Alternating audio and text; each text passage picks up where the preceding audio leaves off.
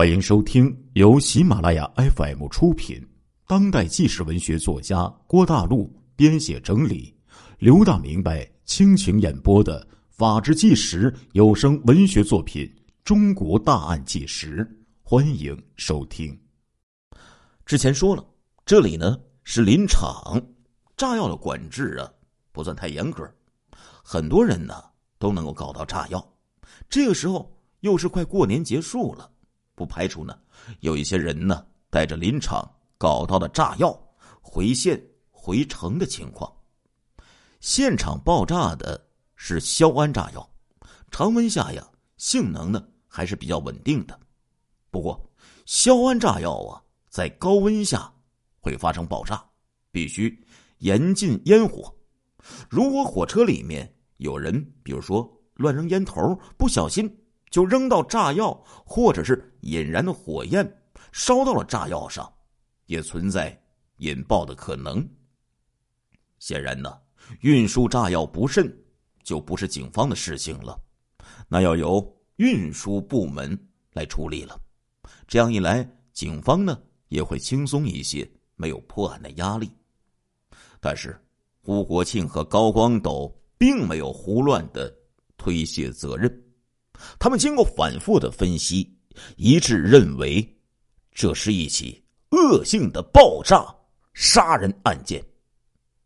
根据爆炸残留物分析，清楚发现了导火索的痕迹。显然，炸药并不是意外或者是自燃，是被人故意用导火索引燃的。确定为是杀人案件以后。需要确定是谁干的。当时被害人郑燕呢，坐在靠过道的座位上，爆炸点就在他的身边，紧挨着。而那具被炸成几节的男性的尸体呀，站在郑燕旁边的过道上，脚下就是爆炸点。显然了，这具男性尸体就有一定的嫌疑了，他是被人。暗算炸死的，还是携带炸药和郑燕或者其他人同归于尽的呢？这种问题不能空想啊，还是必须继续验尸。吴国庆、高光斗又对尸体进行了第三次的分析，这一次又发现了重要的线索：尸体被炸成几节，上下半身呢？却有分别。详细这个法医的记录啊，大概有几张纸。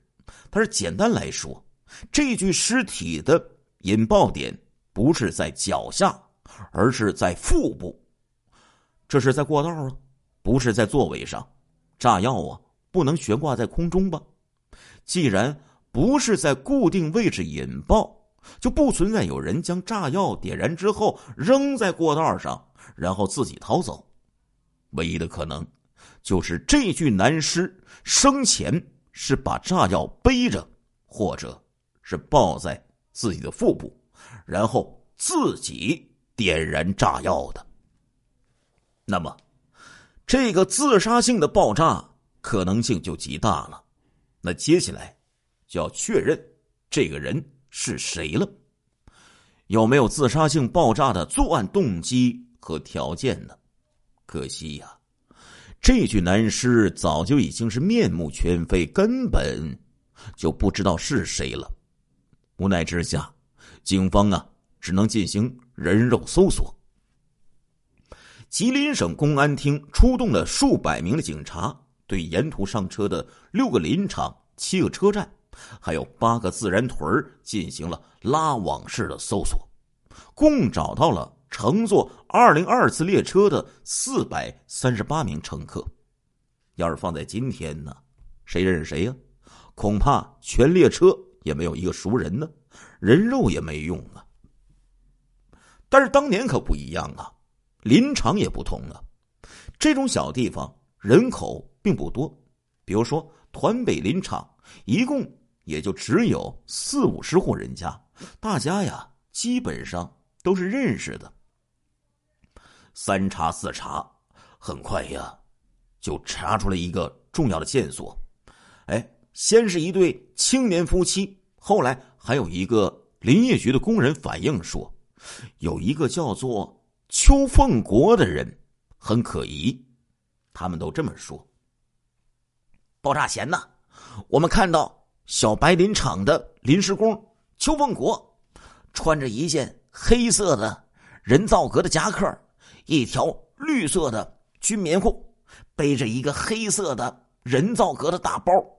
他从一号车厢走到四号车厢，又从四号车厢走回一号车厢，接着又走到二号车厢。几分钟之后就爆炸了。当时，那邱凤国的神情很奇怪，满脸通红，双眼呆滞，走路踉踉跄跄的。我们猜测是他喝了酒，也没有在意。接着，那个人还说：“我认识邱凤国，还说过几次话。他这个人平时穷得很，又窝窝囊囊的，穿衣服呀。”也是乱七八糟的，破破烂烂的，但是那天不一样，他穿的皮夹克很干净，还穿了一双雪亮的黑色皮鞋。咱们林场里就是厂长也不会穿皮鞋呀，还擦的那么亮，我挺奇怪的，这又不是相亲，穿这么光鲜干嘛呀？邱凤国路过的时候，我还喊了一声，他还看了我一眼。没理我，邱凤国这个人平时话很少，但是对人很客气，从来没有不搭理人。我就觉得很奇怪，心想：邱凤国今天搞什么鬼呢？此时，三十三具尸体中的三十二具都已经确定了身份，剩下的那具男尸究竟是不是邱凤国呢？法医立即。对男尸进行分析，发现上半身确实有黑色人造革的皮夹克的碎片，下身则有绿色的军裤的布片，而炸药是放在一个黑色的人造革的包里，然后引爆的。同时，警方联系到邱凤国的父亲邱福银，黄泥河林业局森林处的一个老工人。尸体被炸成碎片，但是自己儿子怎么能认不出来呢？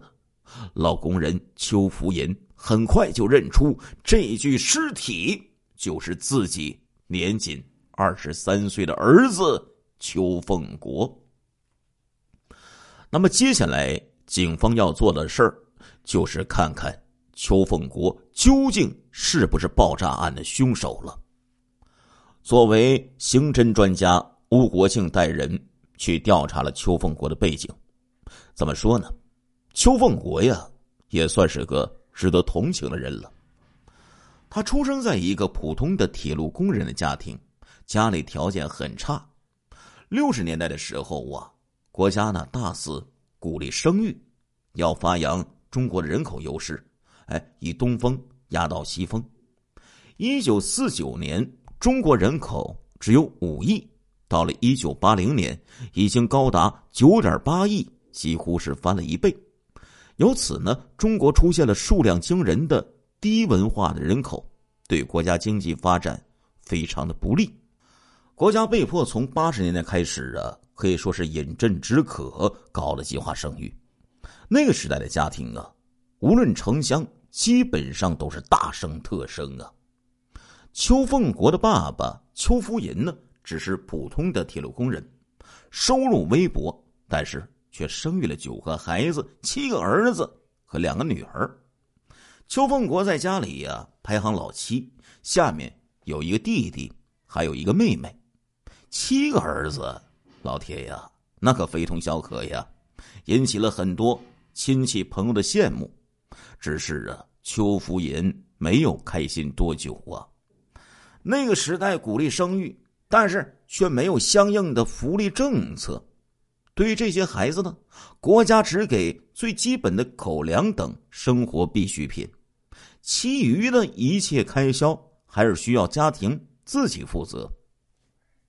稍有智商的人就会知道啊，这养活这么一大堆孩子，那可是极难的事情啊。当时啊，一个吉林的林场工人的孩子回忆当年的时候写道啊，就说那个时代，一个老工人养了十个孩子，确实可以做到，但是恐怕还会比今天更犯愁多少倍呀。那个林场工人回忆说呀：“我老爸就是普通工人，生了七个孩子，可以说我们七个孩子基本上。”都是在饥寒交迫的状态下生活的。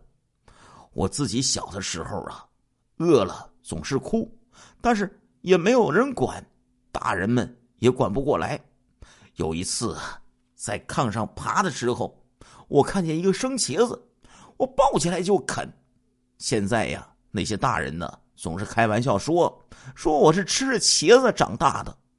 后来我长大上学以后，姐姐们就都出嫁了。